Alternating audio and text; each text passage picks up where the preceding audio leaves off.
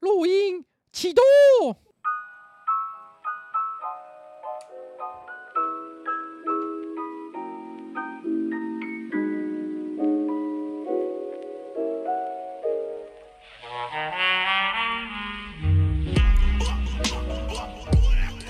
那我自从上次去了泰国清迈之后，回台湾后，我除了一些放松行程之外，我最怀念的就是当地的特色料理。我很想吃异国料理，但是又懒得出门，怎么办？诶，就是要吃我的菜。诶，我说我的菜不是我的菜，我说我的菜是我的菜。诶，我的菜是一个品牌的名字哦，它有泰式绿咖喱、打抛猪、我的菜、肉骨茶、辣沙汤、拉萨哦，这个是我的菜。韩式泡菜猪也是我的菜。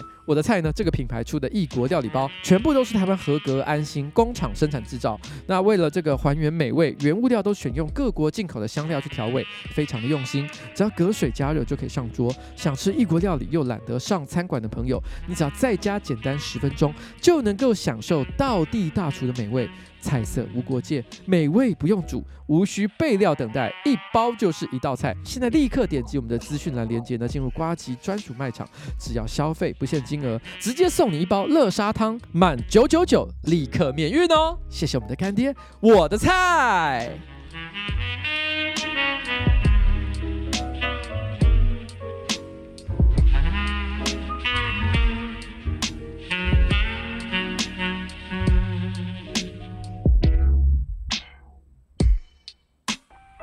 Hello，大家好，我是上班不要看呱吉，今天是我的呱吉电台 EP 一五八，今天的主题叫做前面那一台 LG 圈圈圈圈圈啊，其实基本上就是我的摩托车车号了哈。前面那一台 LGF 圈圈圈圈哈，哎，给我靠边停下来。哎，刚有人问了一个问题，我刚看到好像 Saki 还是什么之类的，他说，哎，这一周不是鬼故事吗？没有啦，后来我我我说这鬼故事有人喜欢，有人不喜欢嘛。我后来想一想哈，比较好的做法啦，我觉得应该是我另外再开。我就说不是礼拜四，譬如说礼拜二、礼拜三，我找一个我有空的时间，另外开鬼故事，我觉得这样比较好一点点，因为我心里就是觉得，嗯嗯嗯，我我就是终极来讲，我还是不希望有那种觉得一一看到鬼故事这个标题，然后就觉得说啊完了，今天的呃直播没有办法服务到我，所以我就先离开。礼拜四对我来讲是一个，我希望他的话题尽可能是在最普遍级，大家都可以接受的一个情况，我我希望是如此啊，所以。呃，会开啦哈，所以那个什么 Bookie Mayday，对，其实会开，鬼故事一定会开。可是我我心里就是想说，我们要不要不要在这个时候哦，不不要在礼拜四，不要在礼拜四，换一个其他的时间来做这件事情。我我心里是这样想了。然后这边我想看，我要预告一下什么事情啊？对，我想起来我要预告一件事，明天五六日，然后那个瓜吉的频道会连续更新三支影片。那第一支影片，诶、欸，我其实都忘记标题了，让我看一下标题。等我一下，其实其实标题我忘记了。第一集的标题叫做“瓜吉陪李义成逛呃民生社区，一定会做爱心的行程”。第二集是礼拜六，李义成带瓜吉与迪拉回彰化，回深港朋友们都会被带去的地方。然后第三集是礼拜天，迪拉带呱呱与晨晨去高雄，鲑鱼回游返乡豪华旅。基本上就是我们三个人出去旅行的这个算是第一个系列了。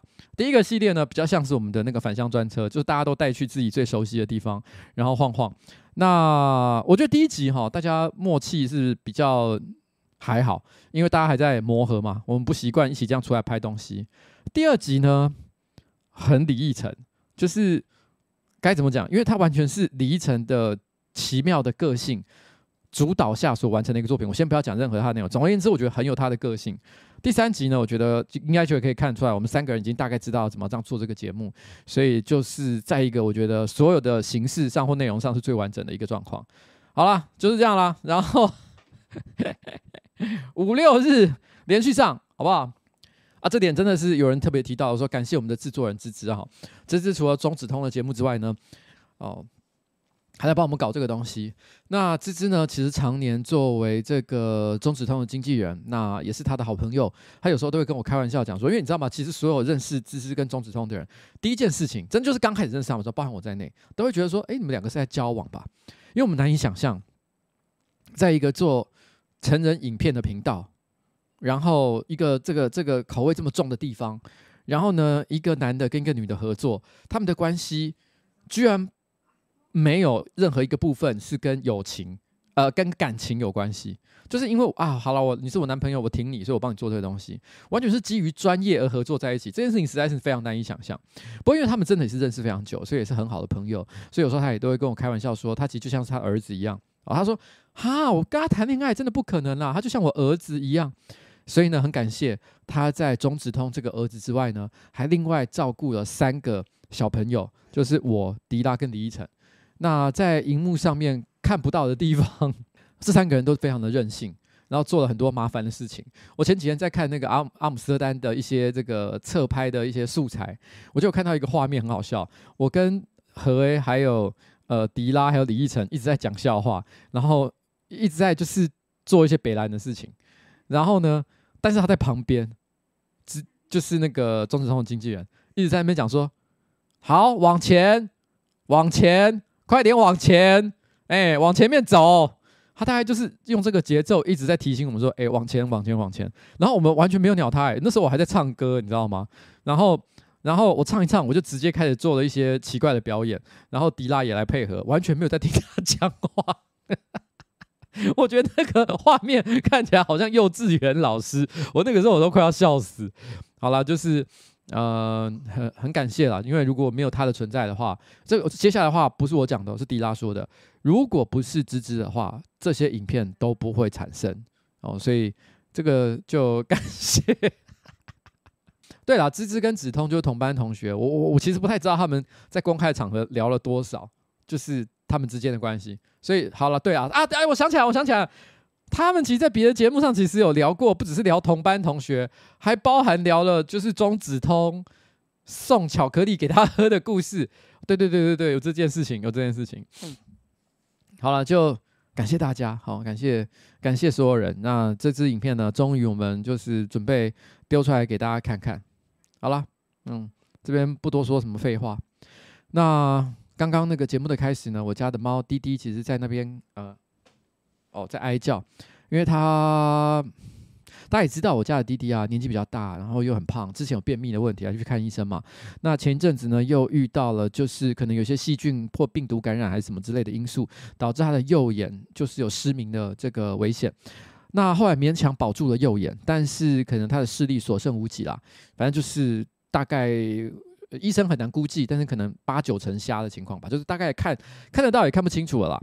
然后就是一只这个又肥又老又瞎的猫，然后但是那个时候呢，医生评估是说，它之所以会突然发生，就是呃眼睛啊受到这个细菌感染的情况，很有可能就是因为它的牙齿哦，它有牙周病或者是一些口腔的疾病的问题，导致它的病毒然后或细菌一路就这样感染上来。所以呢，其实建议我们去做牙齿方面的治疗。所以我后来就帮他预约了做手术的时间，就是这个礼拜。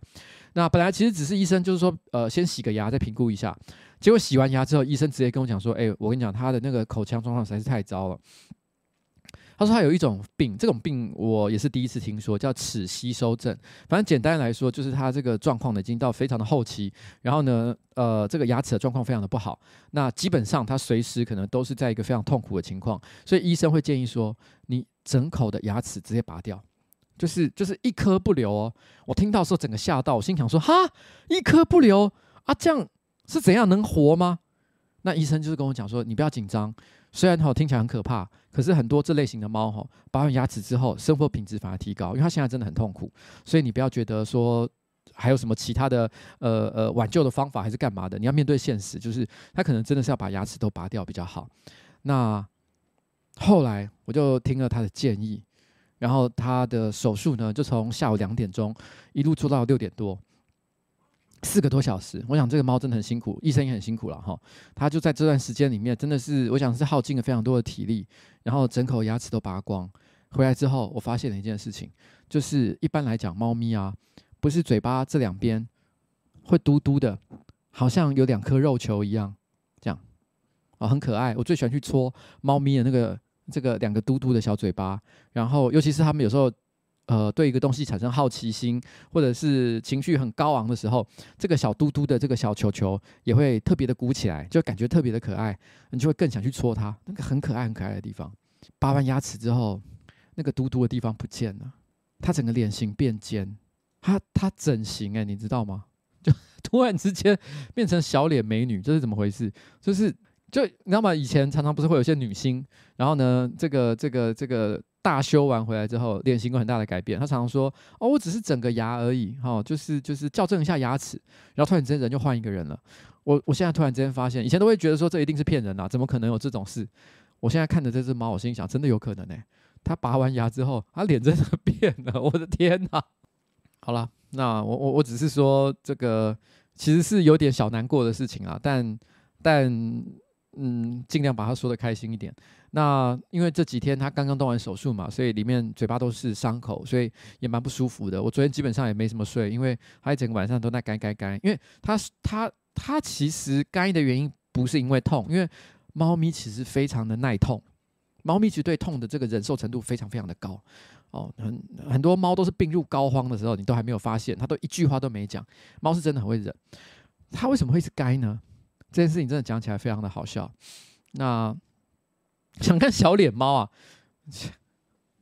它现在是睡在一个很可怜的地方。我是好了，我等下看情况，好不好？有办法抓到它，我等下来给它看一下。它。还有个很有趣的地方，就是说，其实那天啊六点多，然后动完手术，那麻醉就是结束嘛，然后那医生就在等他恢复，然后到了八点多的时候，医生才说他觉得他恢复的差不多了，可以把他带回去。那八点多的时候，我就带回家。带回家之前呢，医生其实有特别跟我讲，他说哈，像他这种老猫啊，如因为他已经因为动手术的关系，已经大概可能二十四小时没有吃东西了，那现在一定是很虚弱。可是刚动完手术嘛，哈，因为加上他满口都是伤口，所以有很高的几率他可能会完全没有食欲。那可是像这种老猫，如果太长时间没有进食，没有任何热量的话，可能对他的生命也是会有危险。所以他就跟我说，回去的时候哈，尽可能的想办法，就是先确认一下他会不会呕吐，喂他一点水啊、肉泥啊。如果他不会呕吐了的话，那你再喂他一些食物，然后少量多餐。不论怎么样，尽可能诱诱使他多吃一点是一点，这样子。好，医生是特别这样交代。如果说他第二天都完全没有吃东西的话，你赶快打电话过来，那医生再想办法处理。所以当时呢，医生把他能不能吃东西这件事情当成是一个非常非常重要的一个生命健康的指标。那我当然回去也很紧张，所以我就提着笼子回到家里面，把笼子一打开，砰，他就直接冲出来。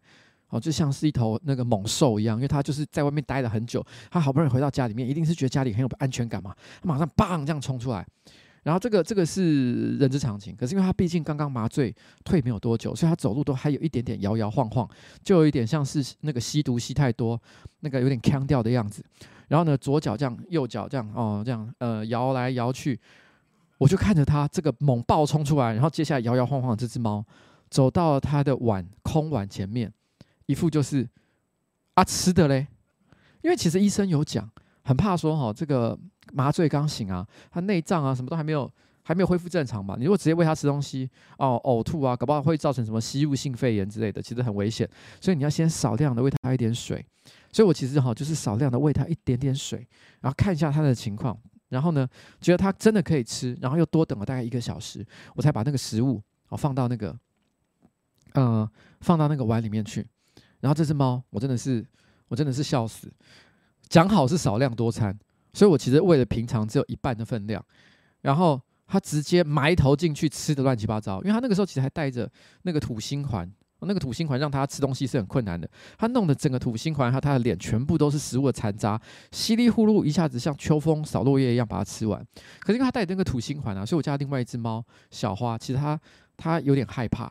就是他有点可能觉得说这个是什么外星人，所以呢，他本本来是会跟他一起吃饭的，可是那个当下他一直在看着他吃饭都没有吃，所以后来另外小花的那一那那一份食物就摆在那里，然后就立刻走过去看他一眼，好像是在说啊你不吃哦，啊那我吃，然后直接又把头埋进去，呼噜呼噜呼噜呼，本来讲好少量多餐的，但是结果呢，他又直接把一人份给吃掉了，然后后来到了呃几个小时后。因为我心里想嘛，就是说，因为小花也都没吃到东西，再加上因为少量多餐嘛，啊，他又一整天没吃了，我想说，那我就再喂一些东西，看他吃不吃得下。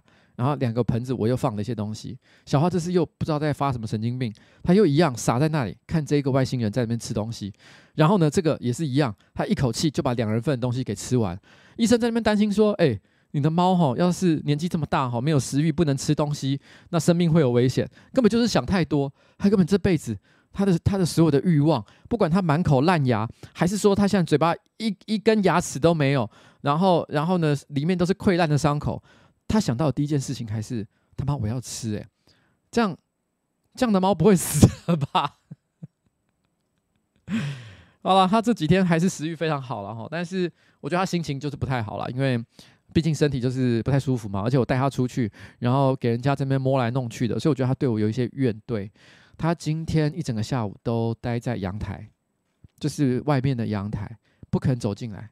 我真的是有点难过了哈，不知道他到底想怎么样。好了，这边就是分享一下我家猫最近的一个小故事。那，诶，我今天其实，在 Facebook 上分享了一个。呃，一个很短的小文章啦，但我觉得很多人可能不知道我在讲什么。就是说，其实我发现一些比较偏，比如说台派哦之类的一些粉专或者是 KOL 账号之类的什么的哈。呃，这几天其实呃就是开始讨论一张照片，她是一个中央研究院的研究员，叫卢倩怡啊。那这个这个小姐呃这个这个我不知道女士啊，这个女士，然后呢，她其实有去参加一个公司的主题之夜秀的节目，还有另外一个来宾叫汪浩讨论就是如何跟独裁者谈判谈判的问题。因为其实那一天呢是。主要是在讨论乌俄战争的一个纪录片，但是呢，同一时间，当然的，跟独裁者谈判，还有发生战争这件事情，刚好也跟哦台湾海峡，然后呢，这个台湾跟中国之间的关系呢，非常的有关联性，所以呢，当然这个问题也会一并讨论。那现场的主持人呢，就是我跟凯莉共同担纲。事实上，这一集呢，本来正确呃真正的主持人应该，诶，我有点忘了，应该是。应该是凯莉吧，那我应该是算是就是叫去帮忙的，我是我是我是凯莉也卡小了哈，就是他的帮手。那那因为因为卢倩怡是讲了什么？我稍微念一下给大家。卢倩怡她讲的是说，你想象的哦那个打完的世界，哎不对不对不对，她讲的不是这个，我我我我摘录错，我摘录错了。蛋姐蛋姐蛋姐。诶，主题之夜，诶，有些人说怕说什么？哎呦，在讲政治啊！诶，我觉得我真的会，我真的会生气，诶，就是 要不要？我会生气，诶，我会生气。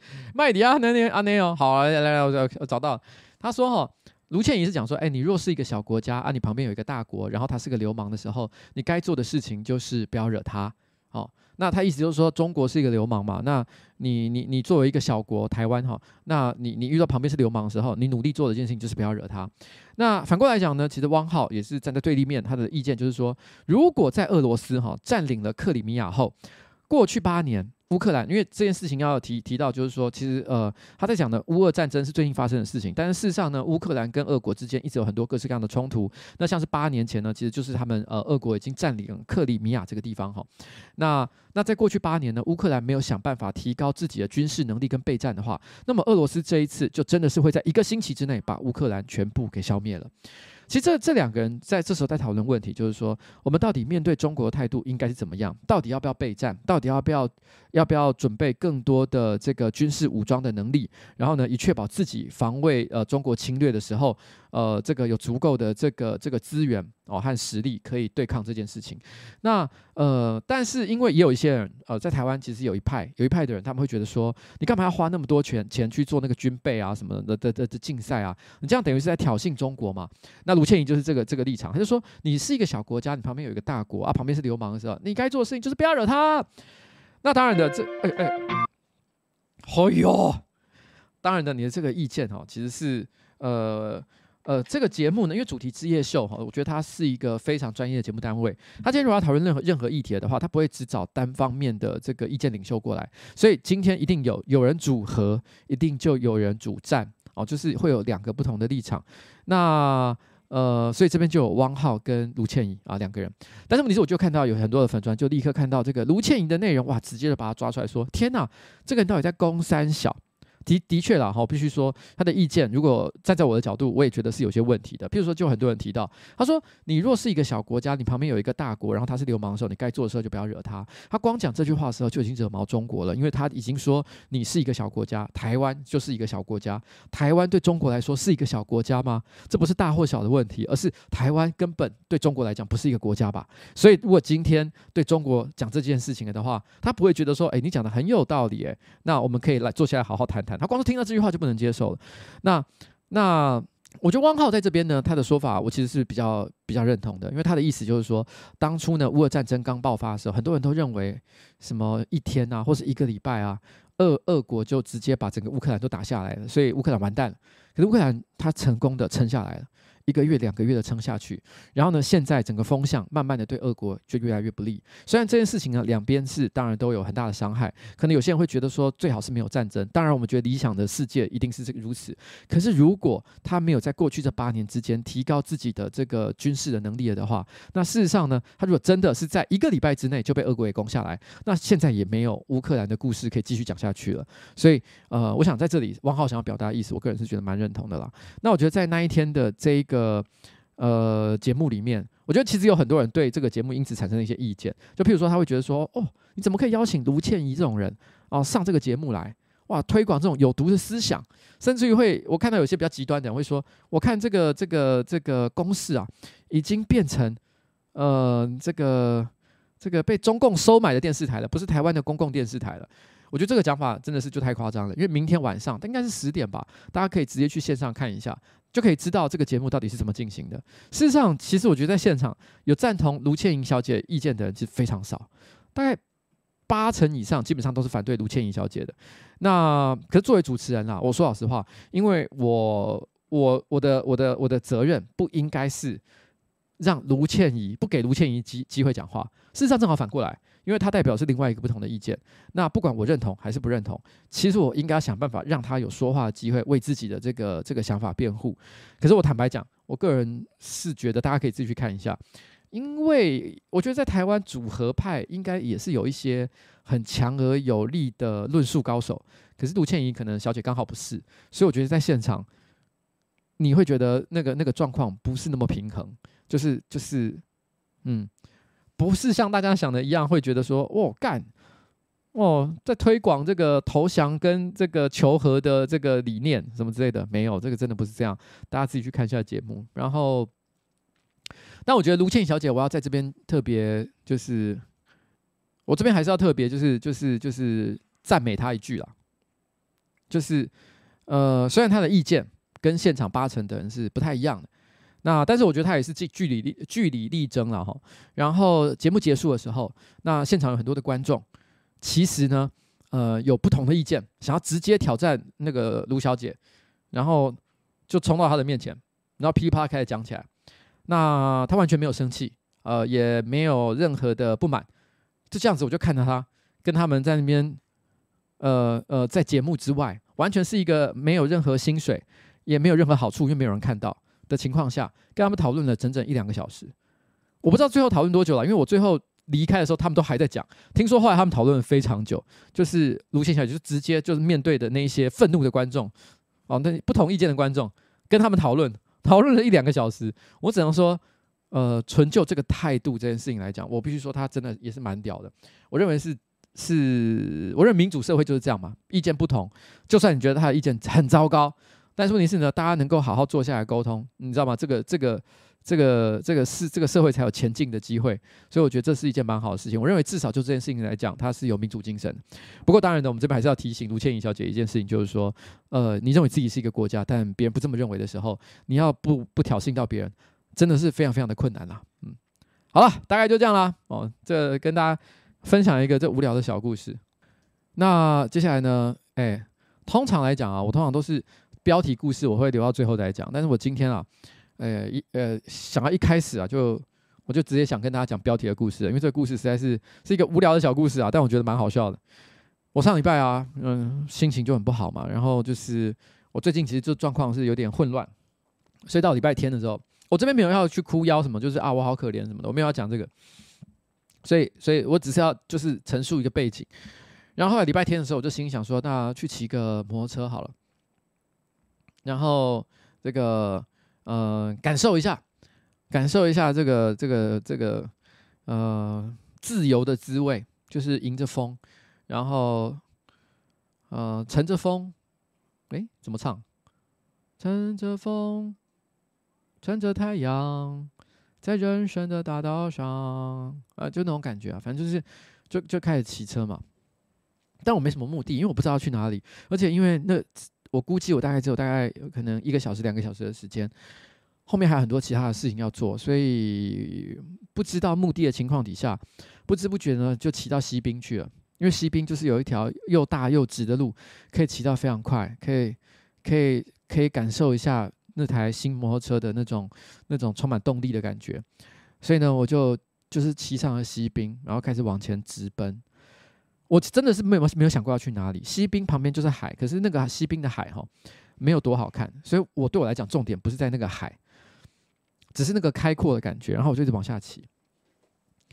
后来呢，你你迟早。也是要停下来的，因为你不能，你知道一直。其实我我真的我说说老实话，我那时候其实骑到呃西滨上的时候，我一度有这样想，就是说，要不我去环岛好了，因为我心情真的很不好。啊，我虽然身上什么都没带，只穿着一件衣服，然后呢带着一个钱包，然后里面有一张提款卡跟信用卡，还有悠游卡的三合一卡片，我就只有这样哦，什么都没有哦。但是我心里就想啊，台湾生活很方便。如果我现在想环岛的话，我就这样一路骑下去。然后呢，这个有需要什么我就买，呃，买件 T 恤。然后呢，就每天换一件 T 恤。啊，裤子不用换嘛，啊，内裤也也也也也也买一下嘛。这样应该就能活了吧？而且因为我觉得一天内骑到台中应该不是太大的问题。台中那么多百货公司，随便买一买就可以上路了啦，没问题的。我那时候心里就想。要不要我真的就你知道吗？突然之间就开始环岛，我就直接往下骑，然后义无反顾，然后然后呢，骑到台中的时候再打一个电话给老婆说：“哎，干，我要去环岛。”啊，估计回还个四五天这样回来，应该可以吧？哦，就任性一下。可是想到其实这礼拜啊，哎，一堆事情要做，所以幻想一下，还是觉得应该要折返了。就在那个时候呢，我看到旁边，呃，有一个岔路。它上面写的西滨有一个岔路，它上面写的说是往机场。我那时候突然间有一个想法，就是说，不然我就绕去机场，然后骑个一圈这样子转回来。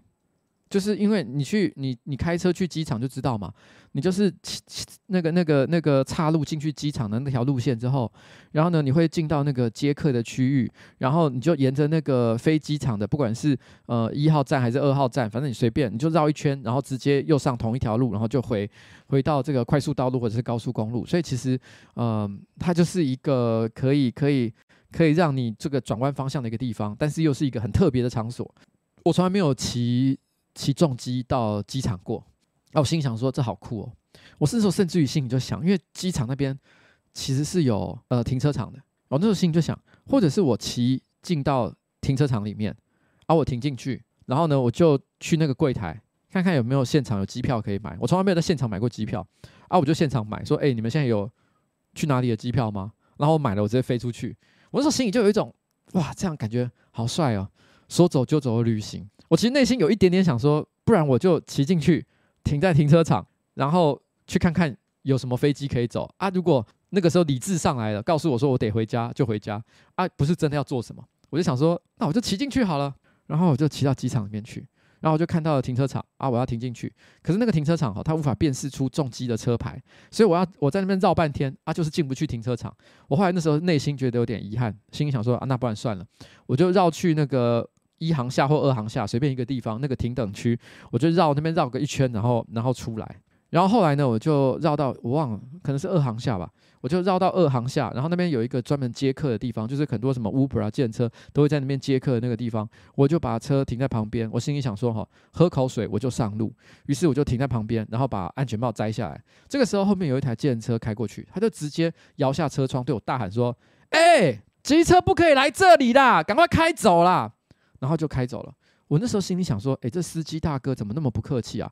你没有看到我这是红牌吗？重型机车，哦，重型机车是可以走车子能走的路的啦，不用担心，好不好？我刚刚也是跟着导航一路走进来的，我刚刚没有走高速公路，没问题，好不好？这边紧张三小，但是呢，因为被他那样一讲。”所以我，我不好意思，因为他旁还在旁边看，所以我心想说，那我不要让他觉得我都不听话，所以我就稍微骑离开一点点。但我看他走远，我又停到旁边，想说啊，我喝个水嘛，喝个水还好吧。然后我就喝个水，我要拿水的时候，突然之间又有一个大哥，他从那个那个出境的那个门走出来，他看着我就说：“哎，你胆子很肥耶，这里不可以骑进来哦。然后我心里想，嗯，这里不能骑进来吗？我这时候突然之间想说，难道真的不行吗？因为我也没研究过，是不是我真的错了？这个时候突然听到后面有那个警车的，就是那个警铃声，嗯，那种声音，我突然有点紧张。我我我我我也不觉得自己是要要被逮捕了还是怎么样，也没有到那样感觉。我只是单纯的心想说，诶，我是不是是不是其实不可以，真的不可以进来？我突然之间赶快把安全帽套上去，直接不一档二档，然后呢，立刻在这个这个什么两秒内，然后冲到六七十公里这样，就准备骑出去。然后我就这样骑到了旁边的那一条路，然后这个时候我听到那个警铃的声跟在我后面，那个警车的声音，然后还有一个广播的声音说：“前面那台 LGF 叉叉叉叉号，请靠旁边停。”天哪，我这辈子第一次听到这种广播，这我以前在好莱坞电影才看过，诶，就是那种警车要把那种那种犯罪的人，然后叫到路边停去临检的时候才会听到声音。我这辈子真的是没听过，我直接我只好只好赶快停下来。然后警察就说：“你知道这里是不能骑上来的吗？”我说：“我我真的是不知道，我以为可以，我就跟着导航走进来的。”那警察就问我说：“那你是来这边干嘛？”我实在不好意思讲，其实我只是来看看，因为超奇怪，这说法超奇怪。我只好说：“我我我来接人的。”然后警察就说：“啊，可是接人人家大包小包的，你骑车是怎么载？”我觉得警察也是蛮理性的啦，他说：“反正你不行啦。”你跟人家约在别的地方啦，去那个机捷的那个、那个、那个、那个呃什么那个站啊什么的机捷呃就是机场捷运线的那个那个什么一号站还是什么之类的，你去那地方接他啦。好啦，那因为你也不能这样直接骑出去，我觉得那个警察是人真的是非常好。我现在引导你回到原来的道路上，哦，然后他就在前面，然后开着车，然后把我一路引导出去，然后到了那个外面的公路的时候，呃。有人问说，为什么不能骑骑上去，对不对？不要问为什么，反正现在交通规则就是这样规定的。如果觉得不合理，我们就体制内要改变了。但是问题是啊，体制没有改变，你就是要遵守法律了。所以我觉得这个是我很抱歉，这个我要跟呃这个执法单位说声，这个很抱歉，对不起哈，影响了你们执法的时间，真的是是我没有也呃我没有对这件事情不太了解，但是我真的很不好意思。但我这个是对我来讲真的是非常。没有想象过可以遇到的一次体验。总言之呢，我就被这样引导出去。后来到出去了之后呢，因为想说要重新导航，然后回家嘛，我在那边按手机。可是不知道为什么前面那台警察车都没有离开。然后就是我想说奇怪，他是在等着我离开吗？他才要走，怕我说还要跑回去这样。然后所以我后来就有点紧张，开始在那边赶快按，赶快按。就在这个时候，那个警察呢，那个那个那个那个引导我的警察突然开了车门。然后呢，人没有下来，他只是头探出来，往回问了一句：“你是瓜吉对吧？”对。然后对方露出了一个有趣的笑容，把门关上，然后就把车开走了。我本来很希望他不要认得我的，我本来一直安全帽死都不脱下来，想说他是没 没要求的话，我就不脱下来，因为我真的不想让别人知道这件事情。但是干你老师的，他知道了。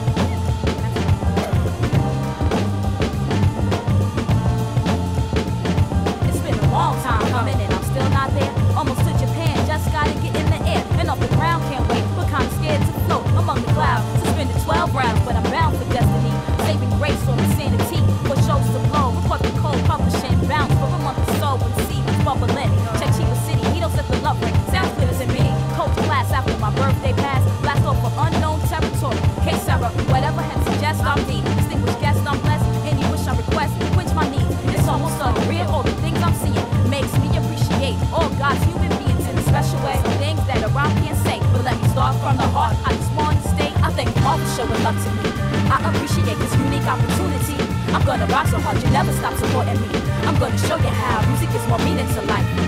I thank you all for showing love to me. I appreciate this unique opportunity. I'm gonna rock so hard you never stop supporting me. I'm gonna show you how music is more meaning to life. It's an intimidating task, flipping the craft, making magic over and over. I take a stab at it as a ritual, addicted to vibration, the attraction is spiritual, practice habitual, have me feeling higher than the signal. Damn, I'm strong on it. Who would've thunk it back when I first begun it?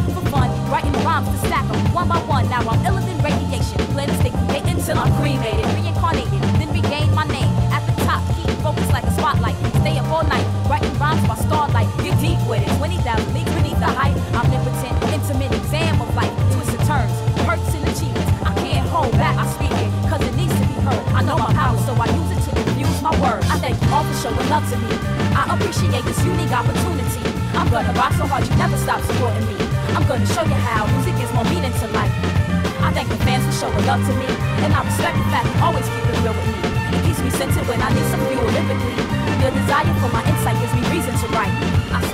Believe it, I'm stunned. Land of the rising sun, here I come. I'm here, next stop, lower Eastern Hemisphere. Hip hop's hot all around the globe. I witness culture unfold before me, absorb it in and write the story. Corny as it sounds, it makes me wanna cry. I was born chosen to live this life, born to soar. Worlds to explore, I'm going down undercover me. Fans hover abundantly, strangers love me.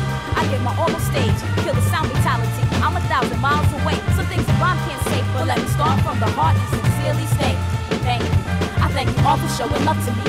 I appreciate this unique opportunity. I'm gonna rock so hard you never stop supporting me. I'm gonna show you how music gives more meaning to life. I thank the fans for showing love to me, and I respect the fact you always keep it real with me. It keeps me centered when I need some fuel lyrically. Your desire for my insight gives me reason to write. I thank you all for showing love to me. You made this journey something that I hold close to me. I see hip hop as a global community. It makes sense that music brings more meaning to life.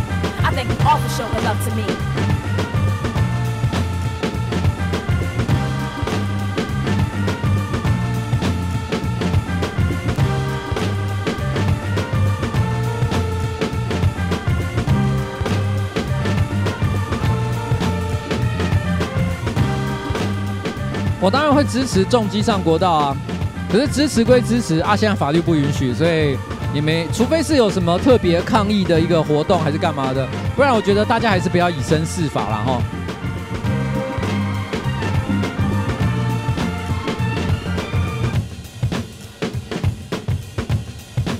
然后呢，阿雄说叫我来台南骑车哈，这点我真的是要讲一下。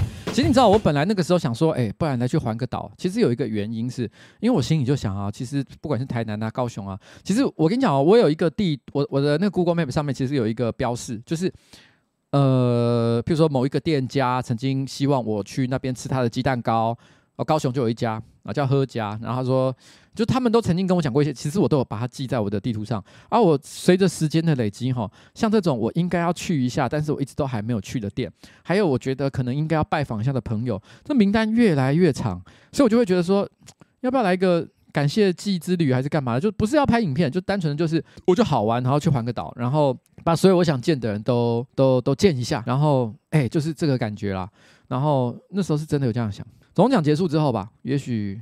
可能有点机会可以搞这件事情，不过总奖才刚结束哈，马上就是十一月干，我就想到那个谁，那叫叫啥名啊？嘿，嘿叫最凯莉啦哈，凯莉叫我去那个暖场。哎，不过我突然想到一件很好很好的事情哎，因为全台湾其实有很多的 open m i 的场地，如果我今天这个活动叫做一路往下骑，去所有台湾的各个喜剧表演场所讲 open m i 练习呃凯莉的暖场活动，看这好像蛮屌的，好蛮屌的，不知道。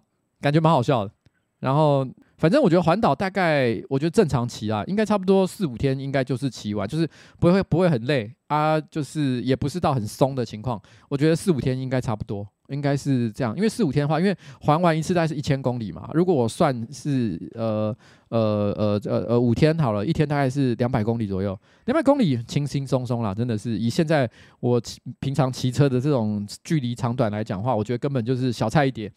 然后蛮好玩的，好了，就这样。那我觉得最近有不知道哎，纷纷扰扰的事情其实挺多的。然后我不知道大家有没有注意到，就热狗跟朱德庸的事件哈。那后来其实上这个礼拜了，那又有新的一个发展，我觉得其实蛮奇妙的。那其实这个稍微要讲一下前因后果，就是之前热狗啊，那他热狗其实有上过上上上过我的节目哎，其实讲起来我真的觉得蛮屌的，因为。呃，为什么我说蛮屌这件事情呢？是你要想，呃，热狗其实是还会去中国做节目的。那我觉得通常这种类型的艺人呢，其实对于呃要上什么样的节目，尤其是有政治性，有有时候可能会谈到一些政治话题的节目呢，我觉得可能会抱持一个比较紧张或者是谨慎的一个态度。可他完全来这边侃侃而谈，就是聊天聊得很开心啊。所以，呃，我觉得他真的是也是蛮蛮屌的。然后，嗯、嗯、热狗其实他。前阵子就是说，他有他的新专辑，他要写一首歌。那首歌呢，他提到了一个一个概念，那个概念呢，竟然跟二十年前朱德庸的一个漫画作品其实非常的相似，所以朱德庸看到的时候非常生气，觉得他剽窃他的作品。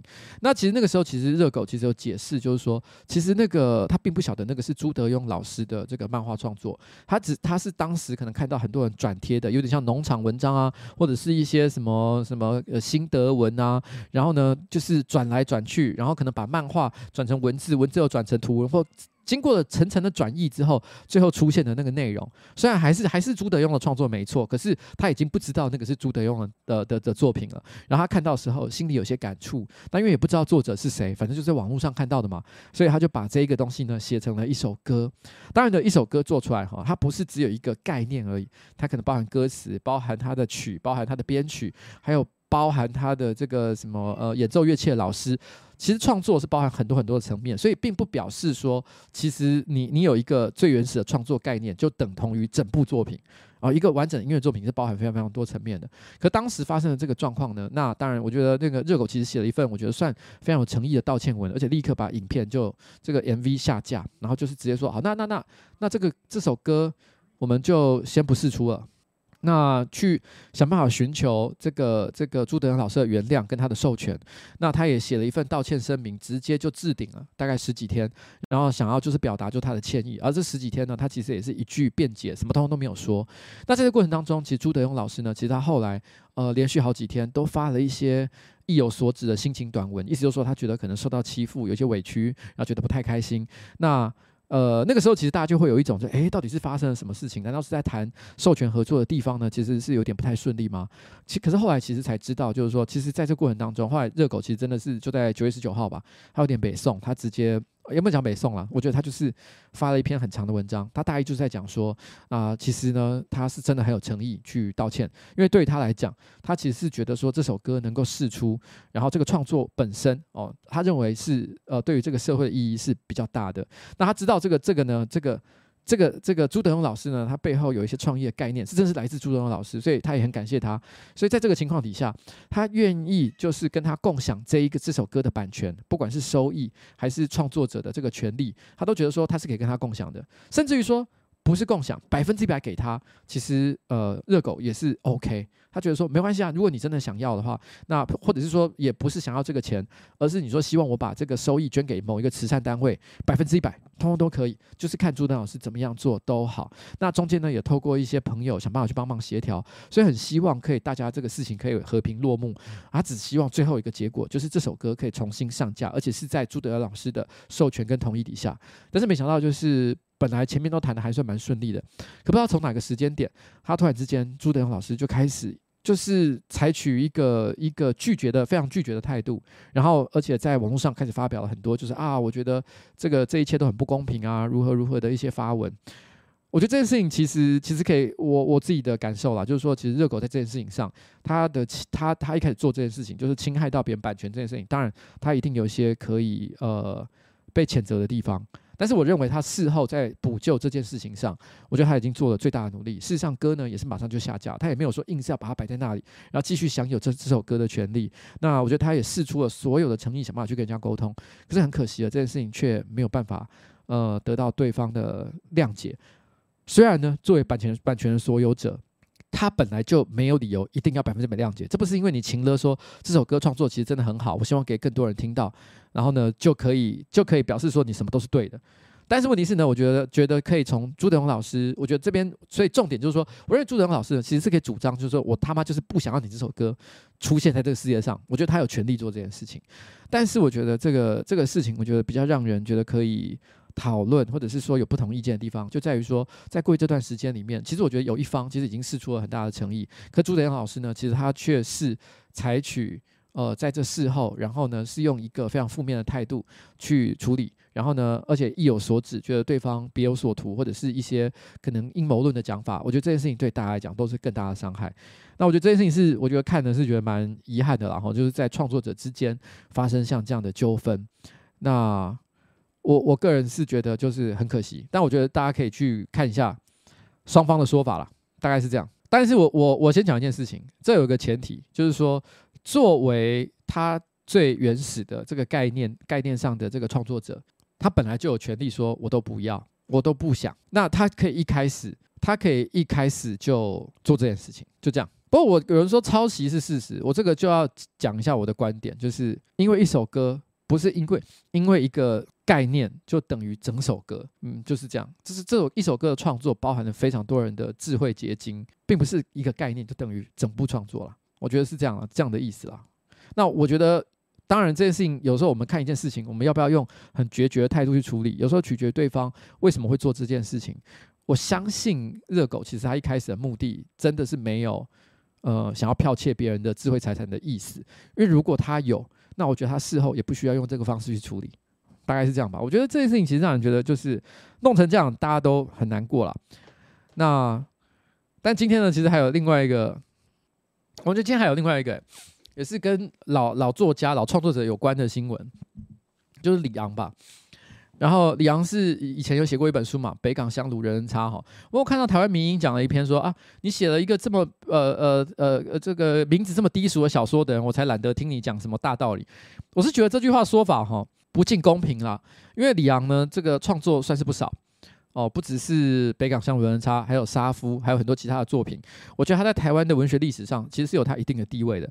北港香炉人人差呢，虽然他其实的确有一些引人争议的题目，或者甚至于说他影射的对象也是有争议的。那所以他到底是不是一本好，到底是不是一个好的创作？我觉得可能见仁见智。可是我觉得他绝对不是一个唬烂的东西，他是有他的，他是有他的价值在的啊。我我是这样觉得。那那但是李昂呢，他其实今天有发生一件呃事情。就是说，他其实，在搭这个台北的捷运吧的时候，他就发现，就是不爱坐啊，有有这个几个年轻人，然后这个坐了不爱坐，然后他觉得他年纪不小了，然后呢，身体也不是很舒服，可是没想到这些年轻人没有让座，他就非常的生气，他就发了一篇文章，而且直接要求说，哎，这个蒋万安市长。你说说看，到底在台北市哈博爱座应该要怎么用才对？也就是说，他认为这个这个台北市市长有责任有义务要回答这个问题，然后并且要落实这个博爱座可以让座给老人的这个这个这个这件事哈是要能够能够彻底的被执行哦。简单来讲，就是这是他的意思。那在这个文章呢，其实当然马上就在网络上就炸开来了，而炸开来的方向对李阳不是很有利。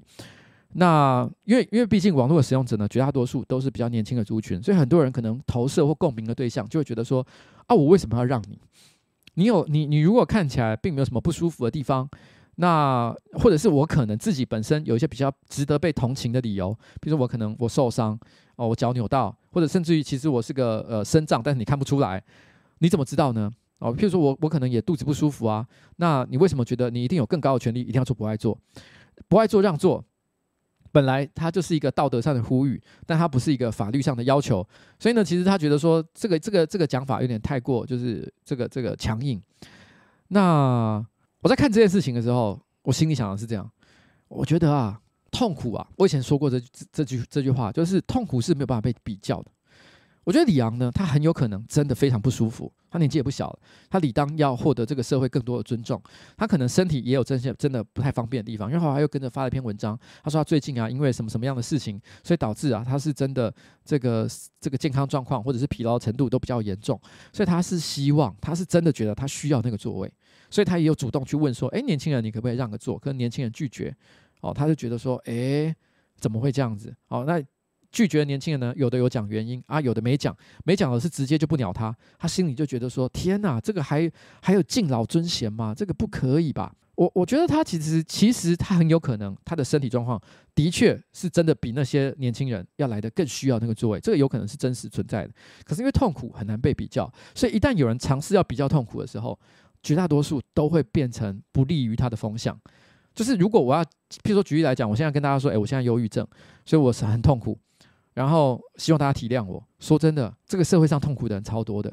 有的人就算没有忧郁症，他可能也觉得说，干我没有赚到钱，你知道我这个月户头只剩下五百块钱，我却要过二十天，你知道我生活有多痛苦吗？你们那些好户头里面有个几百万的人、几千万的人，还在那边讲说。干哦，我忧郁症，我好可怜。干你不想想，我的户头只有五百块钱，我更可怜，我连饭都没得吃。这个痛苦本来就是一个非常难比较的一件事情。所以，当你只要一想要跟任何人、跟社会上的人去比较，说我是一个比较痛苦的人，你就是会出事，因为大家不能接受。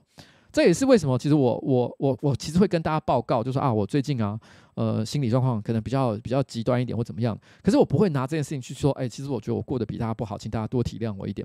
这这个是没有办法这样说的，就是就是就是你你没有办法这样子要求别人去同理你，因为大家都觉得自己很痛苦。所以我觉得这是李阳犯的第一个错。这个这个事情是说，我觉得其实他可能有很很高的正当性，是要求这个座位。本来不爱座让老人不是天经地义吗？他讲的也没什么错吧？可是你们之所以会这么的感觉到激动，就是因为他尝试把他自己个人的痛苦去跟其他人做比较，所以你们那一瞬间觉得说，有吗？真的吗？你们就是不相信这件事情，因为大家内建都是不相信别人比较痛苦。那我觉得他犯的第二个第二个问题呢，就是他尝试去呼叫，他尝试去呼叫那个台北市市长，这件事情其实蛮奇怪的，就是说本来。不爱做，它就是一个一个道德上的标准。你如果说你希望这个社会大家都愿意让座给老人，它比较像是一个社会风气的改变，听起来很抽象，感觉也是一个很麻烦的事情。可是事实上，他就是没办法叫一个市长出来呼吁，或者是增加一些改变，你就能够能够让这个事情变得有变得有什么不一样。我今天其实我看到伯恩发了一篇文章，他就说他觉得要解决这个问题哦，只有一个解法，就是呢改变不爱做的比例。就是从不爱做先，大家可能不知道一件事情，依照现在法律的规定，哈，这个运输大众运输工具上面至少要百分之十五是不爱做，大概是百分之十五的比例啊。那伯恩就讲啦，我们现在就直接把不爱做改成百分之一百，以后哈所有的座位都是不爱坐，那大家哈不管是谁坐到都要让，看到老人就是要让，这个问题就解决了。当然了，作为一个喜剧演员，我觉得伯恩说这句话呢，一定是开玩笑，他不是百分之一百认真的。他说这句话有他的逻辑在背后，他有一些想讽刺的目的，但是问题是绝对不是他真的想要做的事情。就是说，哦，我真的觉得，呃，所有的不爱做都改成百分之一百就好了。但是这个是，这个是，难道是李昂希望台北市市长帮他做的事情吗？这个其实正好可以提到一件事。我刚提到说，老人呢现在占人口，呃呃，不，不爱座占大众运输工具的比例是百分之十五，可是现在，呃，长辈哦，年长者。占这个社会的比例早就超超过百分之十五很久了，也就是说，如果今天在一台车上，同时就是常态分布年轻人跟老人的话，那老人的比例一定超过百分之十五，所以百分之十五的不爱坐铁定是不够坐的。所以本来不爱座就不是一个概念，叫做说只有不爱座是拿来给老人坐的，或是不爱座一定要给老人。事实上，其实应该说，这个社会本来就应该有集体共识，是你看到。呃，年纪比较大的人，身体比较不方便的人，孕妇，任何你觉得他更比你更值得这个座位的人，你就是应该要这个礼貌性的把这个座位让给他。那不爱座的存在，只是让大家呢更有一个呃怎么讲道德上的提醒，就是说，哎，你现在坐在博爱座上，所以你比别人有更多的义务要做这件事情。别人可以在那边装死，可是你不行哦，你要给我认真看一下。那我觉得这个是这个是博爱座存在的意义啊，但它不可变百分之百。他荒唐的地方就是在于说，他认为这个道德上的指标，他希望要一个政治人物来帮他解决。那台北市长，台北市长呢，跟台北市政府也是蛮有趣的。他们马上在今天的下午，在李昂发完文章之后，然后在社会上引起一遍讨论的风潮之后，他马上发了一篇紧急回应的文章。那当然也是有些人很不满啊，就会觉得说，干台北市长，你那个大直啊，还有一堆台北天坑的问题啊，都还没有回应完。好，都没有这么急，都都没有这么急着去处理。然后李阳在那边讲不爱做，你马上就回，这什么意思？呃，这也没什么意思。当然是因为，因为这个问题很简单嘛，他们只要打打嘴炮，又不是真的要做什么，这个东西就解决了。但台北市的天坑、台北市的交通或台北市的任何一个市政问题，干这哪是打几句嘴炮就能解决的？所以他当然不能够马上回应，这也是非常合理的一件事情。但是你你可以知道说，这件事情就是因为这样。变得非常的荒唐啊！那我觉得你你你可以感觉到，就是说，我觉得终极来讲，我觉得这件事情啊，我觉得他没有什么好的一个答案。就是李昂，我不觉得他真的有很大的错啊。我觉得很多人之所以在这个时间点骂李昂，是因为来自于个人的投射，就是我是年轻人，我其实也不喜欢那种非常那个跋扈的老人来跟我要这个拿那个，我们会觉得这个有一种被剥夺感，觉得不太公平。但事实上，吼，我觉得客观来讲。本来看到老先生、老太太，我认为用比较高的道德标准的话，该让就是让啦，没什么好说的。我觉得是这样。只是很可惜，李阳说话的方式比较惹人厌了一点，所以呢，会引起一个我觉得也很想当然了的这个这个反扑，就是这样。但我后来其实因为这样的关系啊，我就跟上班不要看的人讲，就说：“哎，我们不然，我们不然来拍一个影片好了，就是叫让座游戏。我们设计一个卡牌，然后那个卡牌上面呢，其实有很多不同的属性条件，譬如说，呃，看不见啊，或者是少一只手啊，断一条腿啊，然后，然后呢，怀孕，然后，呃呃，急性肠胃炎，然后感冒。”然后呢，呃，年龄加十岁，年龄加二十岁，年龄加三十岁，哦，各种各式各样的卡牌。然后呢，我们大家就是要那个抽卡片，然后呢，譬如凑一个牌组，譬如一个人可以拿拿五张牌，凑出一个牌组，然后呢，大家来决定谁一定是那个绝对要让座位出来的人。那那个那个呃，譬如说举例来讲，呃，办公室有十张座位，然后有十一个人参赛，然后呢，大家就是拿自己凑出来的牌组来决定自己可不可以被让座。然后呢，最地狱的那个人，就是那个条件最地狱的人，他当然是有绝对就是坐在座位上的权利。但是凑出来牌组最弱的那个人，他就不能够让位，然后 他就被迫要站在旁边，那他就是输家，要接受惩罚，叫做让座游戏。不过啦，我讲了这个气话之后哦，我觉得有人觉得很赞，但也有人觉得干这三小让座有什么好谈的？那个蔡哥还跟我讲说，我觉得让座只有我们这些老人在乎，我们年轻人是没有在管的。我心里就想说，好吧，那这个气话就算了。好了，跟大家分享一下我自己想到的有趣气话，让座游戏啊。上班不要看呢，今天上的影片哈，我觉得在气话上来讲是真的非常的独特啊，就是制造一个这个特殊的机器，然后去操控一个人，然后去执行这个打西瓜的任务，很特别，很特别，大家可以去看一下。我觉得上班不要看最近这几支片呢，我觉得算是在企划上都做得相当的不错。那，嗯。真的是哦，大家都很棒。好，就这样啦。那我们稍微休息一下，所以我们这边呢就放一首热狗的歌，然后在这里呢消耗一下热狗，然后呢就是说好了，希望这个事情可以圆满的落幕了，好不好？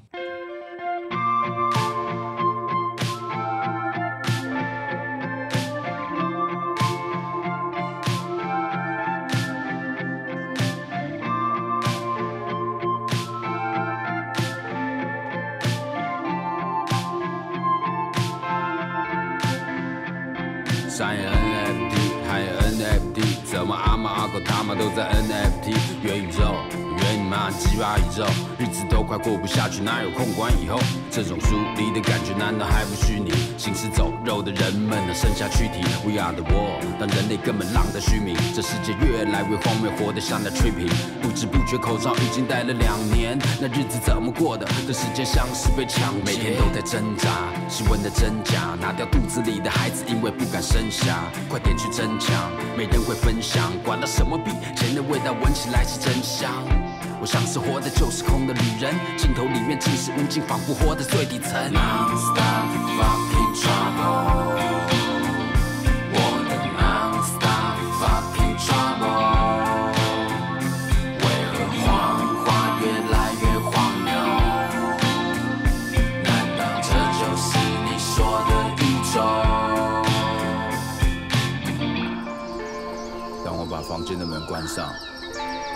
就进入另外一个宇宙。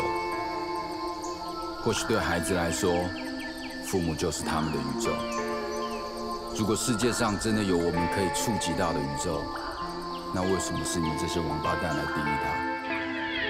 去中心化，这场就真心话。从太逼到一太比你们真 hiphop，到底这么虚拟？要干嘛让我真心怕？你跳我也跳，看最后谁的神经大哈？他们都说好棒的这宇宙。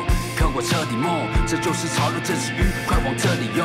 可惜我真的太废，像与世隔离中，去看看陈林九都比你得体，飞上你，飞上我，飞上宇宙，把那些该死的问题一起带进宇宙，把那些不能说的秘密全部带进宇宙。到哪都有贫富差距，根本不需理由。你说的宇宙里面有没有病毒？是为了发财，是真的为了艺术？帮你的头像换上新的衣服，他明明丑得要死，可是却让所有人都嫉妒。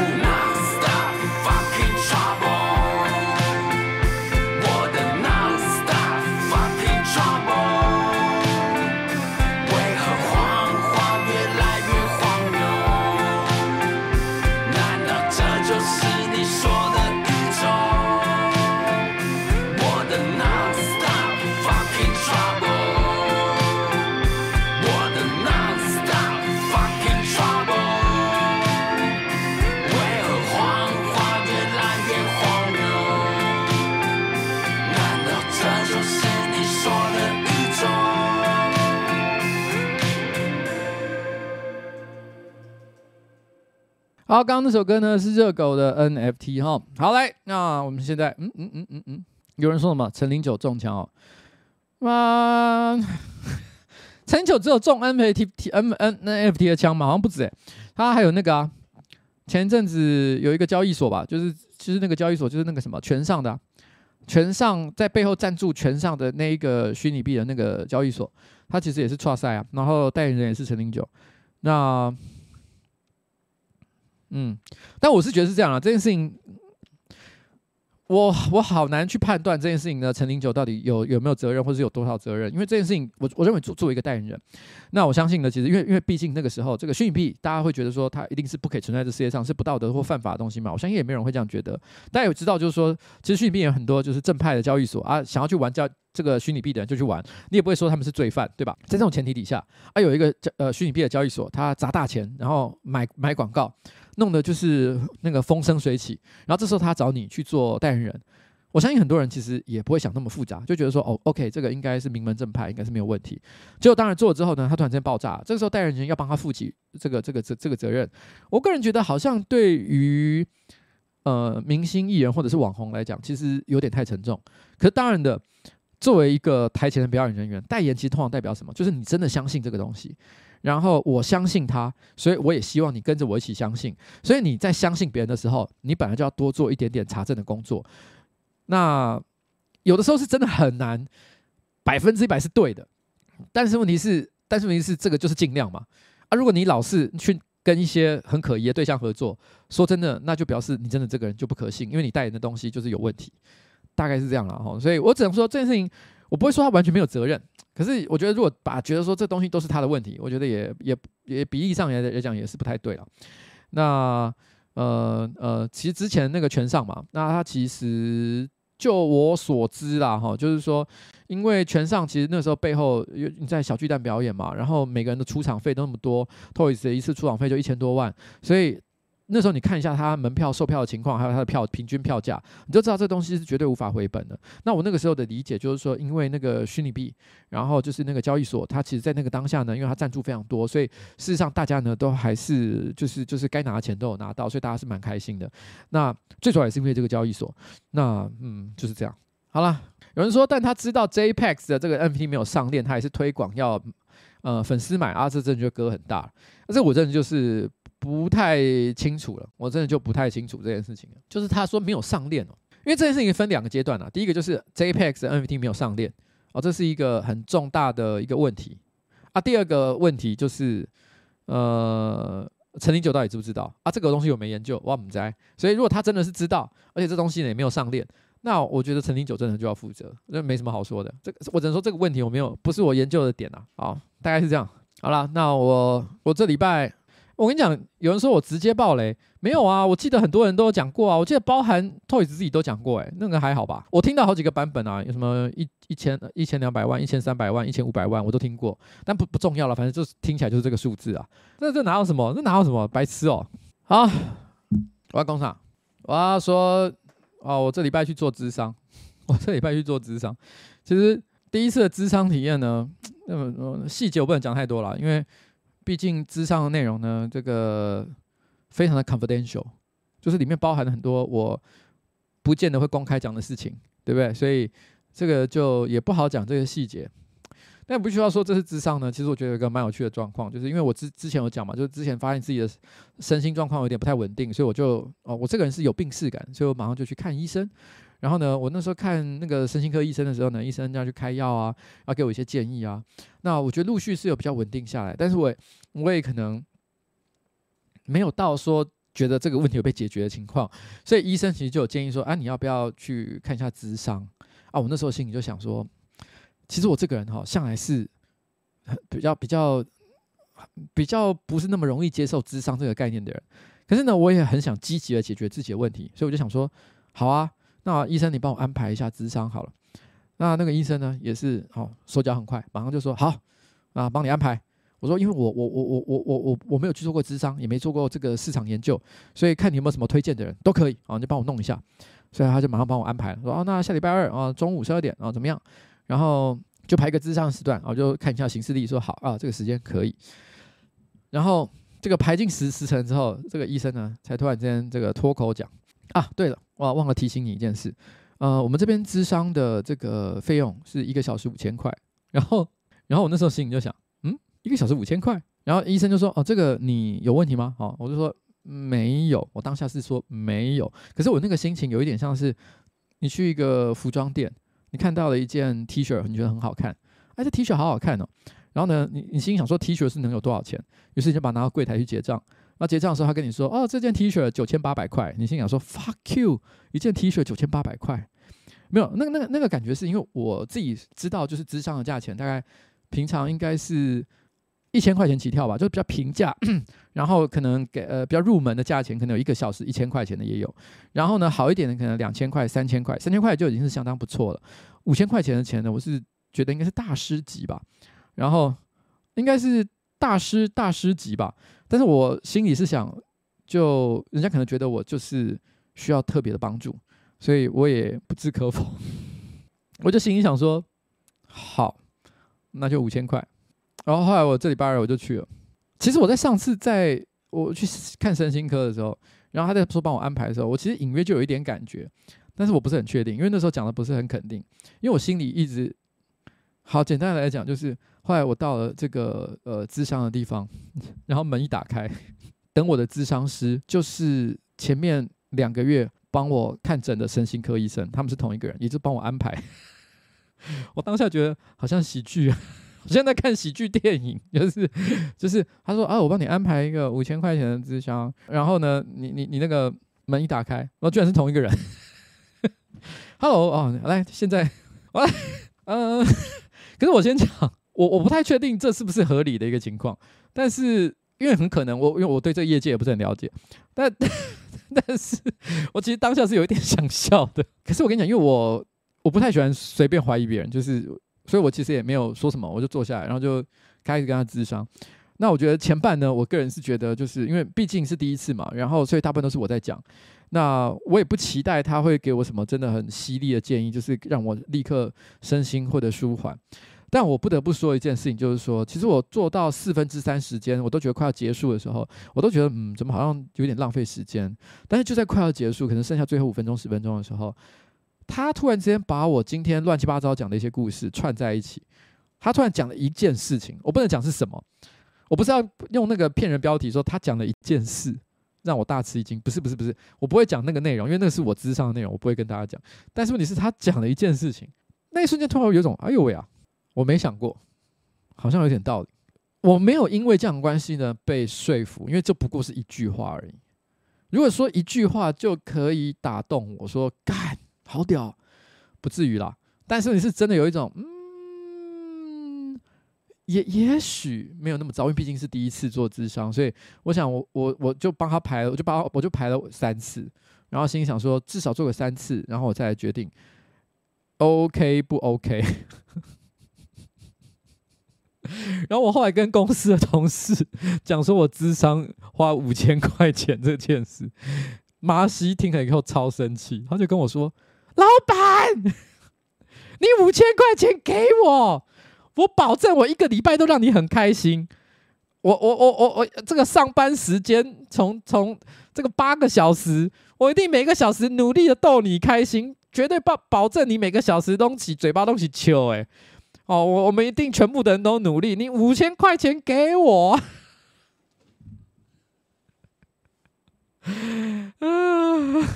我是觉得蛮蛮好笑的，那我不得不讲哈，我在个人做咨商哈，我我我第一次 我第一次的体验啊是讲，因为我真的是一个太会讲故事的人，我觉得这个这个对于做咨商来说不是一件好事，因为我做咨商前面十五分钟我就意识到这个问题，就是我很快就进入表演状态，因为他会跟我说哦，那你最近怎么样啊或什么的，我讲的所有事情都是很好听的故事，可是你知道一个故事好听。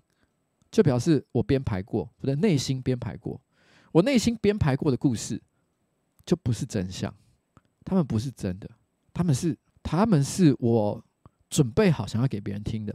而我觉得这些东西，如果我对心理治疗的概念是没有错误的话，我觉得应该是一点帮助都没有。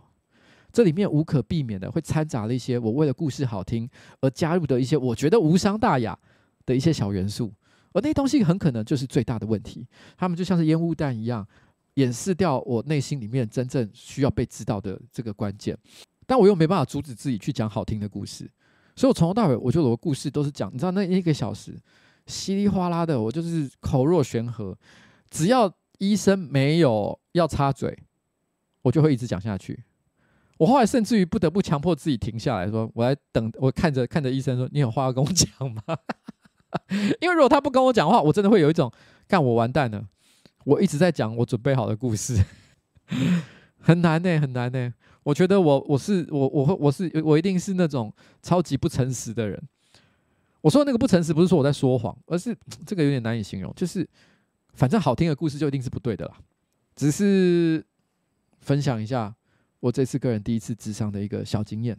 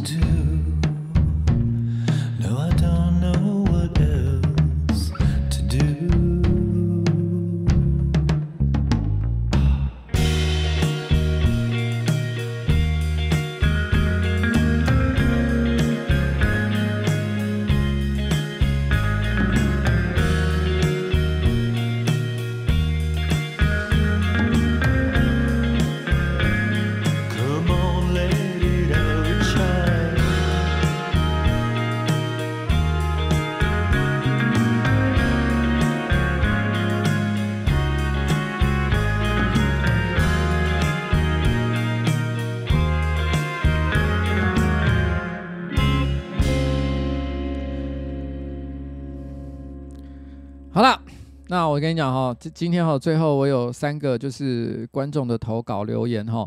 那我这边其实因为这三个都有各自有不同的一些意义啊，我就来跟大家讲一下，就是不是那种很很很水的那种哈，我就是跟大家讲，跟他跟大家聊一下，我觉得是蛮有意思的。M Y M Y，他说：“哎、喜欢瓜吉很久了哈，做梦都会梦到瓜吉跟我约会。我也有加入瓜吉的群组，每天直播都会准时收看。那常常觉得直播聊天时大家都好欢乐，气氛好好。可是我无法融入大家的聊天。那我最近呢，鼓起勇气去了这个瓜吉的现场活动，可能是我自己很少参加这种活动哈，啊，最后也不敢去找瓜吉合照。这次呢，应该是我最后一次去现场活动吧，因为在散场的时候呢，我被一个男生从旁边摸屁股。”我不确定他是不是故意，可是我很不舒服，当下也来不及反应。我知道这件事情哈跟瓜吉一点关系都没有，只是想到那个男生他有在拍瓜吉表演的照片，应该也是瓜吉的粉丝，我就觉得很恶。我以为喜欢瓜吉的都是好人，只想跟这个男生说啊，你真的很恶心呢。希望女生哈，大家不会再遇到这种事情啊。另外也想问一下，这个九一六的瓜吉私密活动是什么活动？在卡米蒂的形式里有看到啊。如果瓜吉不方便回答也没关系啊，因为他是之前哈在比较之前留的，我来不及回他了，所以我在这边跟 M Y M Y 讲一下，就是说。这个是是念麦麦吗？哈，我我讲一下，就是说，诶，九一六活动其实就是我们现在九二四的这个活动啦，那就是这个礼礼拜天会举行这样子。那嗯，你有来没来都没关系，哈，不要太在意。那但是我只是这边特别要讲一下，这个世界上不管是哪一个族群，哦，这个喜欢瓜吉的族群，哦，喜欢台通的族群，呃，还是说支持台湾独立，还是支持支持两岸统一，任何一个族群，哈。都一定是有坏人，无可避免啦。诶，或者是有一些比较不好的人。那但是我也不排除这种情况，对方真的不是故意。我在这边呢，其实特别就是跟这个男生朋友讲一下哈，偶尔不小心真的双手碰到别人的时候，记得赶快去说一下拍谁，哦，不要在那边想说哎呦好丢脸哦。因为我跟你讲哈，你不讲，人家真的就会觉得你你是怎样。我有，因为因为很多女生对这件事情其实敏感程度可能超过你的想象啊，这真的是讲一下好不好？就是就是，也许这个误会就没那么严重啊。那那，我觉得是这样啊。吼，那，哎，这个我不知道该怎么说，听的是觉得有一点，有一点，有有一点觉得遗憾啊。就是毕竟是来参加跟我有关的活动，结果在现场却得到了不好的一个体验。虽然他也说的确不是我的问题，但是但是但是，我觉得这个我还是有一点点的责任感。好。提一下，就这样啦。好，哎，那这个这个，我这边有个 Simon 啊，donate 了一六九零元，我来看一下好不好？Simon 还是他人生第一次购买的第一则超级留言呢。我第一次 donate 献给瓜老板哈。我跟交往七年的女友在这里在感情上发生了一些问题。简单来说呢，女友呢已经对我已经没有当初恋爱心动的感觉，而我以为趋于平淡平凡的生活模式是爱情长跑的必经过程，没想到呢这个会是我。最大的难题，真的很羡慕老板跟板娘在一起这么久，隔着荧幕都还能感受到你的幸福甜蜜。那我跟女朋友呢，并不想轻易放弃这段感情，但我也明白感情这个事情是没有办法勉强的啊，我实在是很无助，同时内心很疑惑，从。从恋人哈到像家人的关系，即便少了爱情的成分也没有关系吗？希望瓜老板可以能够给我一些建议或安慰，谢谢老板。祝观看直播的各位有情人呢终成眷属。那老板与板娘呢携手一生白头偕老。我觉得，我觉得我这边呃想要跟你讲说，有时候这可能也只是年纪的问题，因为你你还没有死心啊，你知道我的意思吗？就是就是你心里还对恋爱这件事情是要充满了。激情这件事情有很大的向往，我觉得这很这很可以理解。这个完全就是因为你你的年龄，然后你体内的荷尔蒙分泌，你你各种生理上的一些基本上的一些欲望，它使得你就是会往这个方向去思考。所以在那个底下，你就会一直问自己说：生活当中缺乏一些激动的感觉，是不是就不太对劲？你仍然希望还有这样子恋爱的感受。那在这种情况下呢，当然，我觉得你要跟一个固定的对象长久在一起，真的是比较辛苦一点点，所以也不见得是你的问题。那如果不是这个状况的话，那我只能说，呃，生活的情趣一定要想办法有哦，就是就是，呃，我觉得在一起最快乐的一件事情。最好的一个状况当然是你在那边看手机，我在这边呃，你在那边看书，我在这边划手机，我们都还是觉得很自然，不用觉得一定要讲话，都还能够相处得很好，这个关系才能够长久。可是如果你只有这样的话，你这个关系也不能够真的存在。你们一定是有一些共通的话题，譬如说你们会看同样的节目，然后你们会喜欢同样的音乐，然后你们会讨论同样的事情，对某些同样的事情产生感动，你们一定有这些东西。这个关系才能长久嘛。啊，如果没有的话，就一定要培养。至少就我来讲的话，那，哎呦，怎么啦？过来，过来，过来，弟弟，好啦，就希望你们是这样了，好不好？好，那我这边呢要另念另外一个啊、叫 Breaking Bad 的留言哈，他说：“呱呱你好哈，这是一个他的算是秘密的投稿。”我想说出一个自己隐瞒很久的秘密。曾经呢，我因为一时的寂寞和前夫的不体贴，我就走上了这个使用交友软体的路。那当时我很享受被人喜欢跟恋爱的感觉，那也在不知不觉间呢，这个走到错误的方向。当时被甜言蜜语冲昏头的我，他说要带我去看夜景，会先经过他的朋友家，要先去打一个招呼。那我进去以后，我也不疑有他，喝了他给我的饮料之后，我就开始全身发热，心跳很快。我问他说里面是不是加了什么？他说这可以有助于我放松。我当下只疑惑说。为什么需要放松？不是说要去看夜景吗？原本房间只有三个人，后来又进来三个男生，中间断断续续的有一点记忆，但又没有什么记忆。我知道我自己在那个药剂的催化底下，我没有什么力气抵抗，但是呢，也好像有一点点享受这个过程。By the way，我虽然很喜欢看日本的这种很多人男人的那种 A 片，可是被喜欢的男生带到这种地方发生这些事情，我的内心还是感到很受伤。后来隔天药效退了之后，我差点呼吸不到空气，心跳很快。他陪在旁边跟我道歉，说他真的很喜欢我，会好好的照顾我。其实最可怜的是那个不知情的前夫。我甚至觉得呢，自己发生这种事情根本就是活该，一定是上天给我的报应。我后来呢，还是继续跟这个暧昧对象出去。然后我觉得说啊，我只要听他的话，他就会真的爱我。他一次又一次在做爱的时候跟我使用这些兴奋剂，我终于呢也变成一个会使用毒品的药妹。我这时候才知道，人家说啊，所谓的吸引力法则。当你开始使用毒品的时候，你才发现周围的人其实也都在使用毒品。想当然尔，这样下去，我的婚姻也就结束了。中间呢，还发生很多难以启齿的事情，真的是太多了。哪天如果有人想听，我再投稿好了。我想透过这个树洞啊，想好好的跟前夫道歉。对不起，在我们发生问题的时候，我无法沟通，我选择了错误的逃避方式，导致我染上恶习。这五年，我每天都不知道是怎么过的。毒品呢，真的会让你暂时脱离当下，感觉很快乐。但是等到自己醒来，才发现其实问题都还在，没有解决问题，反而让它拖着变得更严重。By the way，我现在已经戒掉毒品快两年了，这两年才开始发现自己原来错过了很多陪伴小孩长大的时间。我真的很抱歉，但是这一切都已经来不及了。我知道错了，可是很多事情也不能再重来了。不知道是不是斯德哥尔摩症候群，我还是离不开这个暧昧的对象。他跟着我一起戒掉了，可是我还是很怕之前的事情会再发生，但是我却说不出口。我也觉得自己变得如此支离破碎，没有人会真的爱我，除了他以外。讽刺的是，他偷吃偷吃了好几次，而我只能选择原谅，这也算是现世报吧。谢谢呱呱，听完我的故事，我爱呱吉，为爱彩铃。哇，这个这个故事，我相信，呃呃，你应该也可以理解。呃，Breaking Bad 同学，就是你一定可以理解，就是说。我觉得现实生活中绝大多数的观众一定不会对你太友善或太客气，他们可能会给你很多的批评。所以，如果你看到有些留言，其实给你一些负面的这个观点的话，希望你不要太介意，因为真的是完全没有办法，因为他已经超越呃，我觉得一般人对于现实生活当中可以接受的道德标准，实在是有一点远了。那嗯，可是因为我不太喜欢在这种事情上给人太这个道德上的批判了哈。那我我觉得我很客观跟你讲。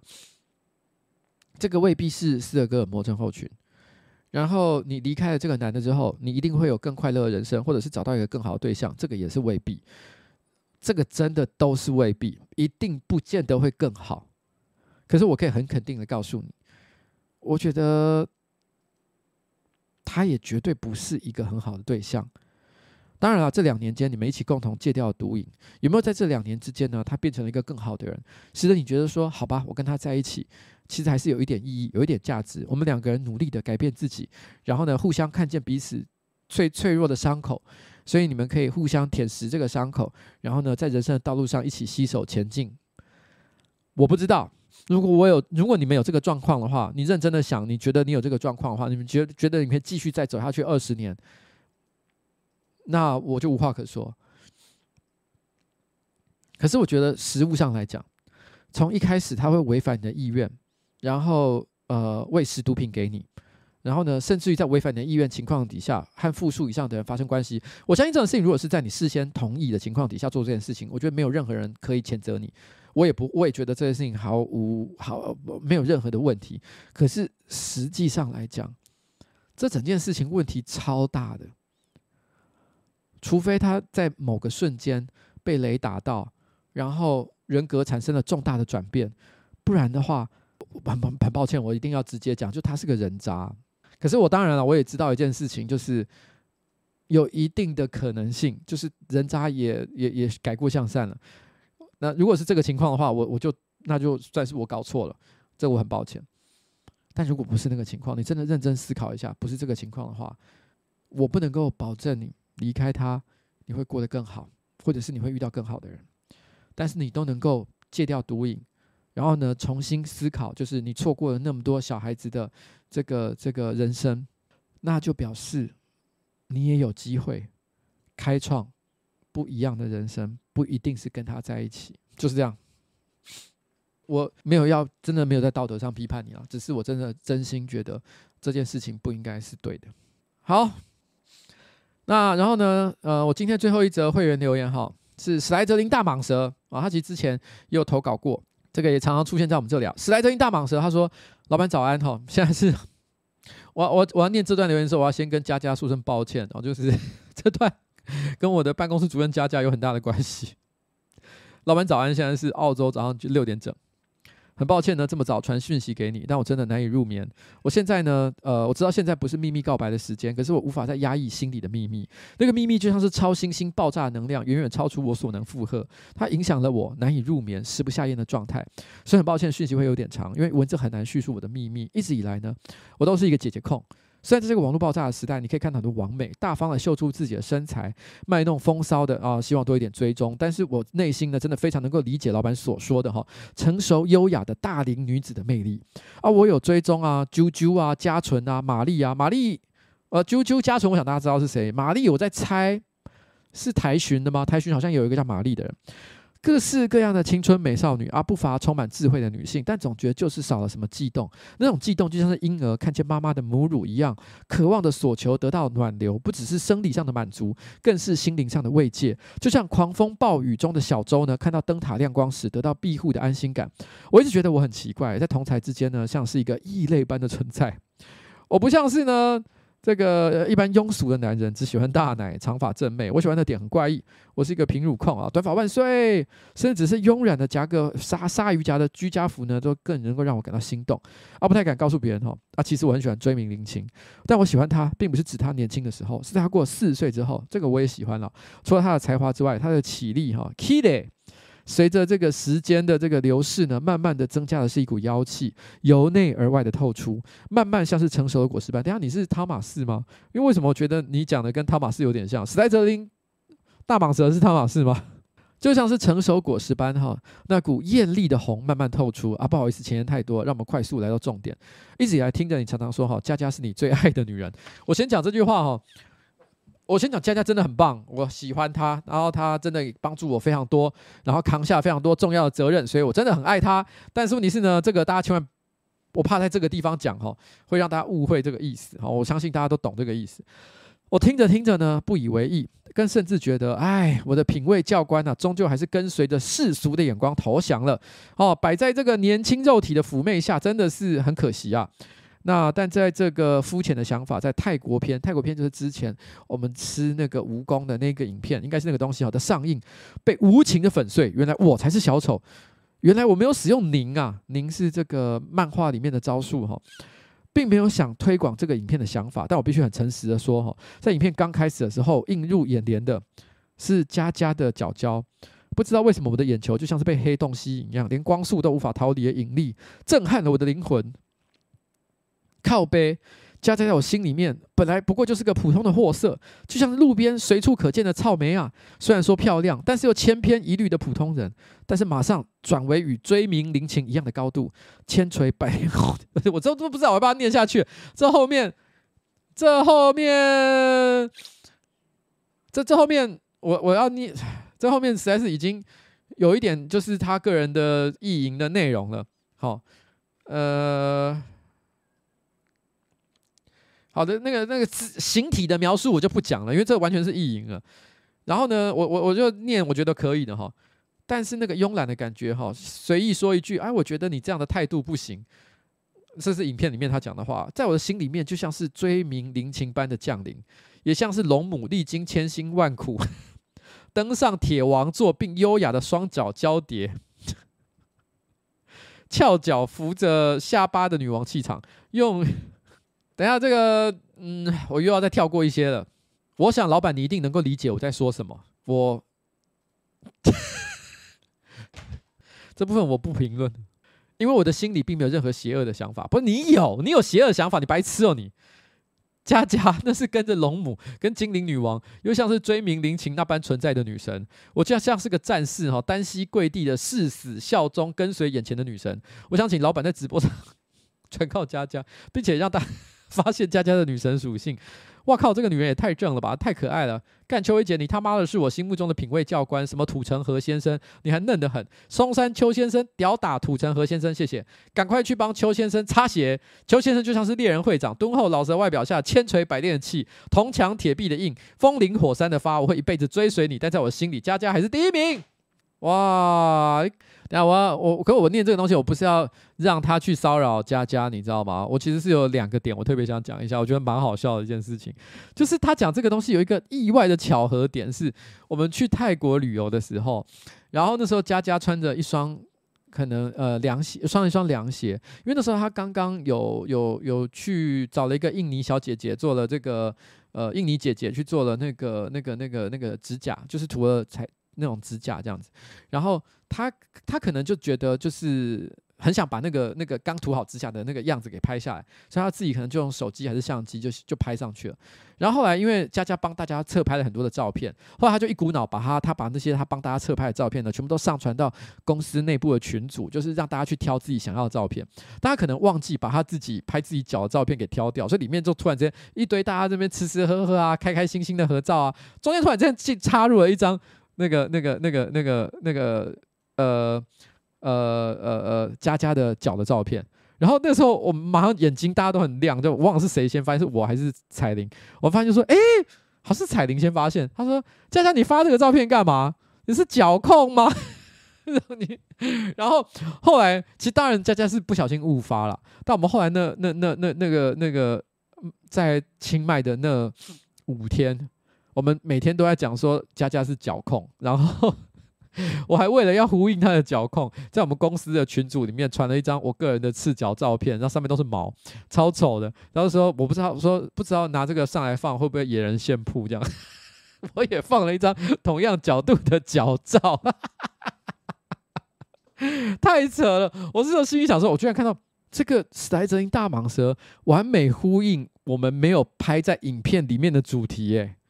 太夸张了吧！好了，然后呃，第二点，他有提到说大龄女子的魅力这件事情，这个我要稍微讲一下。大龄女的魅力这件事情，因为我以前在上班不要看，我曾经讲过一件事，就是说，呃，我觉得范琪斐其实挺不错的，就是我觉得范琪斐呢，呃呃，感觉蛮聪明的，然后 然后蛮有气质的，然后我觉得她也蛮可爱的，所以算是我的菜。这样，我曾经讲过这件事情，然后那时候大家都有一种哈，范姐你可以，怎么可能？我说真的是可以啊，我我真的可以。然后后来。前一阵子，那个那个郭台铭找赖佩霞出来选副总统嘛，然后麻西马上就很好奇的说：“那赖佩霞你可以吗？”我就说：“如果你是讲外形的话，当然啊，赖佩霞很可以，好不好？赖佩霞很很 OK 啊，她长相完全是我的菜啊。但是我这边要特别提一下，这个因为我个人非常讨厌身心灵导师型的那种人物。”那因为赖佩霞哈，我不知道大家知道这件事情，就是他应该是没有咨商师的执执照，但是他有在做类似咨商的工作。然后呢，一个小时，我刚讲说五千块很贵，对不对？我跟你讲，赖佩霞一个小时收两万六千块钱，而且他还没有咨商师的执照。然后像这样的人。这种心灵导师类的人哈，我是完全不行的。我最怕，我最怕就这种人了。所以我只能说外形可以，可是，嗯，我我我先讲，我我没有说他是不好的人哦。就是赖佩霞，我觉得他可能是一个很好的人。这个我 totally 没有任何的意见。然后之前那个那个那个呃刘轩，就是刘墉的儿子，有出来帮他背书嘛，说他真的觉得赖佩霞是很好的人。我也觉得 OK，maybe、真的是真的。我我我觉得没关系啦哈，但是哈，这个这个身心灵导师真的没没没没不行啊哈，这个我我我我这种属性我无法。然后后来前几天。前几天呢、啊，那个那个凯莉来我们办公室，因为我从来没跟她讲过这件事，因为她跟范姐很熟嘛。然后我们在聊天，然后聊一聊，就聊到这个话题，我就跟她说：“哦，其实范姐是我的菜啊。”她说：“哈，真的假的？”她马上吓到，他他完全没有想过我会这样跟他讲，他就说：“ 他说哇，我没想过你是这种人呢。”于是后来我们在聊天的时候啊，他每隔几句话，他就一定要讲一个范姐的优点，他就说：“我跟你讲，范姐哦，她以前怎么样怎么样。”然后呢？哦，他以前在纽约的时候啊，怎么样啊？如何呃手腕多强啊？然后，然后呢，作作风凶悍啊？然后他讲好多他的优点。我说你到底在干嘛？他说我想看好戏。对，我觉得他好像就是一副在跟我聊天的时候，他想要一直在我脑内像那个 Inception 的那个电影一样，植入一个一个想法，就是范姐很棒，赶快去追哦。这些人真的是很无聊，我就讲讲而已嘛，好不好？好啦，就分享一下这几个小故事给大家。而我爱你，你的淘气，在淑女的餐桌上大声打喷嚏。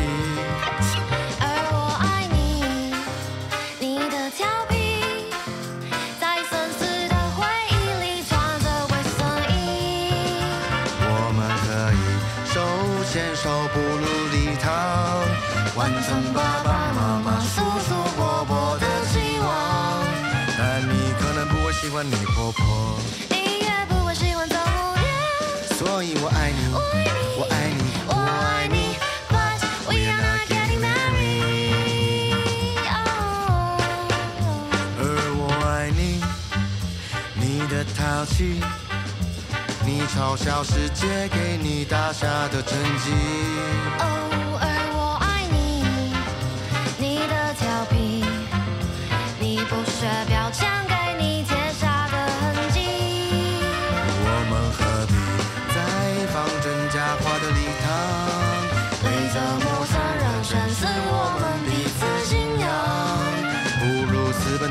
婚礼场，大婚礼蟑螂，大包肉羹，大包鸡汤。嘿，我爱你，But we are not getting married。What a wonderful night！各位先生和女士，欢迎来到没有婚外情，但有婚内情实境秀。没有婚外情哦。我今晚的最佳丈夫，David。最佳太太，Daisy。Daisy，Honey。为什么不亲你的头发一堆卡在排水口？那你牙膏不冲底不挤，说几次才会懂？追剧上 Netflix，你才整天乱成这样，东西都不归位。哎，为什么今天要煮冷冻水饺？为什么冷冻？又是我们这户水电没讲。这位太太，你看看人家老婆多温柔。这位先生，你快快人家老公多持久。So, so, see, this is marriage。而我爱你，你的淘气，结婚会降低我们可怕的情绪。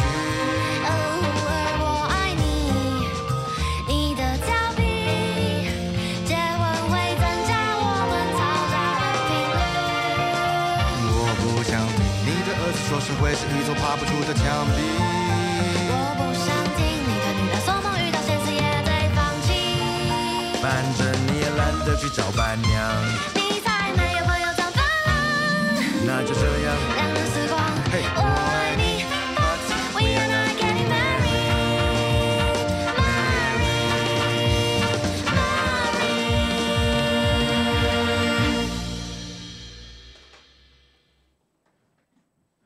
We are getting married. We're not getting married. 啊、oh,，no no no no no no no no no. 好了好了，就是这样了、哦，分享给大家这首歌。那接下来呢，我要那个那个把这今天节目差不多到此告一个段落哈。那然后最后呢，有一些观众的留言呢，我就是一些抖内留言，我就会在这里加统一回复一下。哎，我来看，谢谢今天那个诺基的帮忙大家做的一些整理。那那个如果佳佳觉得身心有不太舒服的话，就是可以向这个时代声音大蟒蛇提告哦，好，就是就是这样。哦，Shavek 说不要生气，不要生气，哦，那侧翼粉砖连万都不到，不要生气，不要生气，没有没有，我现在我今天还还行啊，我今天唯一的问题是我睡得不太够，因为猫咪实在太吵了。WTA 汪汪说，哎，呱吉晚安好，上周医生跟我讨论减药，本来很开心，但这时候突然又进入二周期，今天突然断线，对陌生人怒吼，吼来忏悔，唉。这个二周期现在是变成是我我我我开始讲，现在大家也开始跟着用的一种 说法。好了，辛苦了哈，希望这个这个二周期赶快过去。庄才文说：“这个郭老板你好哈，今天昨天是我女朋友凶巴巴红的这个生日，她是你的超级大粉丝。最近她因为工作转换呢，搬到台北，可以祝她生日快乐，并且祝她成为闪亮的顶尖社畜吗？好了，我在这边跟凶巴巴红哈跟你说一声生日快乐耶，也祝你成为一个闪亮亮的顶尖社畜。那蔡协峰说：郭老板爱您，好，我也爱您。然后后呢，这个 John C Y 刘他这边干杯。我今天晚上呢，刚有人问喝什么，我喝的是。”呃，我喝的是那个叫什么 Gin Tonic。对不起，我刚刚突然之间傻眼。然后 Sense World 说，请你喝一杯庆祝往前一步了，千万不要卖心得笔记啊！不会啦，我因为我不会卖心得笔记的原因是什么，你知道吗？因为我直播上都讲完了，好吗？哦，不用担心啊、哦。然后呢，忧郁王子哈、哦，然后呢，发完一次又你呃，你又这个分享我们不结婚，早知道就不要浪费字数了。谢谢瓜给我重新面对这首歌的机会，谢谢救赎。啊，好啦，诶，为为什么说这个这个这个这个不浪费字数？诶，why？为什么啊？其实我不知道这个原因的梗是什么。我等下看一下，是还有前面还有其他的留言吗？然后这个热气巴萨拉他说：“One no uta，one one no uta，OK，呃，智商室的这一段呢，让我想到《零零七大战金枪客》里面哈，酒店老板娘哈，这个如花说要帮阿七介绍姑娘，问他要本地还是外地之后，这个我知道这个剧情哈。阿七回答说我要本地的，结果老板娘自己开始脱起衣服来了，笑死哈。对，就是这个感觉，你会觉得说，嗯，也没有不可以，可是心里觉得说，因为因为因为那个如花老板娘她说她就是本地的也没错，所以她要本地老板娘，如花老板自己开始脱衣服，totally 这完全都很合理，没有骗人，她完全没有骗人，但是就是会有一种，嗯，这是在搞笑吗？蛮好笑的。好，然后呢，这个史莱哲林大蟒蛇 A.K.A. 我想当家家的椅子哈，或脚踏垫。他说我原本今天不想抖内的，因为我调皮而乱改名称，导致我现在名称非常羞耻，但都都 Q 我了哈，所以改名称我才发现要等十四点才能再改一次，耶、好，这个我我刚刚有解释了哈，就是如果有人想要告他的话，这个就麻烦这个请自便。唐荣恩说我是家家朋友，我觉得这个人真的变态，不要念了。啊，我好像已经念完了。才看到这个，好，对不起，那我我其实有跳过一些我真的觉得太夸张的桥段，就这样啦。好，那喂，布拉布拉布拉说这个郭老板你好，今天是我第一次跟他直播，九月二十七号是我女朋友简小饭团的生日，可以帮我跟他说声生日快乐吗？那我就跟简小饭团说一声生日快乐。然后呢，实在声音大蟒蛇呢有出来立刻道歉说不会啦，我什么都不会做的。对啦，因为你在澳洲嘛，什么都不会做的哈。哦，那我也谢谢姜绿呢，今天抖内了这个十个会员出来，非常的感谢你。然后我刚刚好像还有看到有一些我想要回的，我看看，我看看，你倒稍微等我一下，稍微等我一下，呃。嗯、um，Mr. X 哈，他说谢谢你的分享跟每周的陪伴，我最近也决定要去进行心理咨商了，好好面对焦虑以及心理的问题，但内心觉得很挣扎，因为这样就像是我承认了所有已经挽回不了的所有关系，那这是因为我的问题以及我的不够好才导致的，但很感谢你的分享，让我多了一些勇气，愿意去面对，我们一起来越来越好。我不知道你有什么问题啦，但是因为每个人的这个状况都不太一样嘛，但我想说，就是如。我我我觉得人生只有一个重要的指标，就是要活得快乐啊！如果不快乐，就是要想办法解决啊！我绝对是不摆烂的。我我我我我就算是生活当中摆烂，也都是摆烂个我不知道十五分钟、二十分钟吧，我就会想办法振作起来哈！不要一直摆烂下去。所以我觉得你你加油，跟我一起加油，好不好？然后忧郁王子说最近啊，忧郁王子不要浪费字数，我终于看到了。郭老板晚安哈，最近的活得浑浑噩噩，面对学校像是通勤骑车上路一团混乱，可是每天就是要面对。目前唯一的快乐呢，只有周日的普通队长专场。原本只是想小抱怨啊，不过发现字数可以到一百五十字，不想浪费，所以说个废话。什么电影看的下面会热热的？然后呢，乐热高玩电影高玩哦，然后干你娘什么东西啊？然后这讲什么冷笑话哦？然后呱呱最近能不能帮我集气收到一张学校女孩？拜拜。然后这个。呃，最近呢，好想要真正享受一下。OK，OK，其实我看不太懂，什么呱呱呱能不能帮我集气收到一张学校女孩？集气收到一张学校女孩，拜拜。哦哦哦哦哦哦，School Girl，拜拜。哦，Holy shit！我刚我刚还在想说是什么东西。哦，他他，你想要买那个票？听说卖完了呢。那如果你还没买到，那你你可能看看有没有清票清出来哈。可能可能这一两天还有一点机会啦哈，你们就留意一下。就这样啦，耶！就这样哈，就这样。然后希望你可以买得到你想要的票。好，来，然后嗯，接下来还有啥子？然后珊珊说，原本想说的很多哦，但总之我们爱你，那我也爱珊珊，谢谢。然后马苏米说，今天铁板烧很好吃，顺便帮人问一下，九月二十四号终极一班的 email 是否已经寄完通知了？应该是寄完了，对不起。然后呢，等不到信的人有没有机会在会员影片上面看到当天的内容呢？有。然后感谢当天啊、那天烫伤脚家主任还是努力寄信，感谢他。好了，这个就嗯，对，大家会有机会看到电影的，不用担看到影片的哈，不用担心。然后呢，黄伦伦说：“郭老板你好，哈，不知不觉已经加入会员已经一年了。然后呢，谢谢老板，每周四开心的时光哦。那我也谢谢黄伦伦，还有老天鹅，昨天半夜骑北宜，半夜骑北宜很恐怖诶，因为妈那个弯很弯呢，半夜骑北宜有点恐怖。而且你知道吗？在我们小时候，北宜是有很多恐怖那种那种都市传说的啊。你真的是很有种啊！我只能说，老天鹅，你算你算你很屌。”然后阿雄说：“Night with you，愿你找到平平静跟快乐。那当个快乐小瓜来谈谈找我啦，会啦会啦，哦，就是就是我真的有点，我真的也蛮想，就是搞一个机会，就是往南一直往下走去玩的。”阿夹说：“这是给佳佳的律师费，好拿去用。好的，这个佳佳如果有需要的话，请跟我说。那公司呢一定会帮忙分摊。好，谢谢。啊，老天鹅娱乐还送了五个会员出来，是怎么样的意思啊？这我真怎么好意思？谢谢老天鹅娱乐了哈。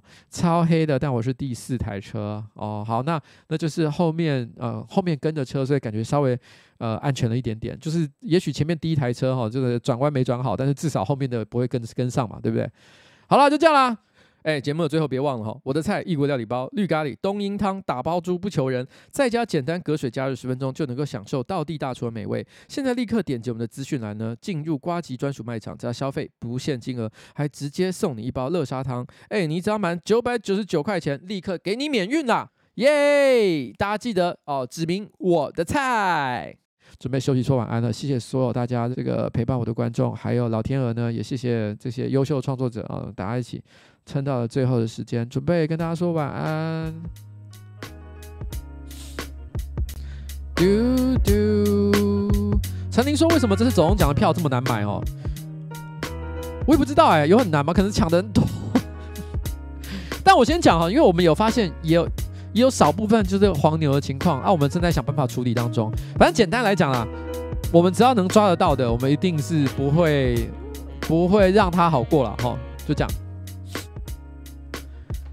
老天鹅喜安娜他说：“你要晚安了，对啊，很晚了呢，十一点半了，要该睡了啦，早点休息好不好？”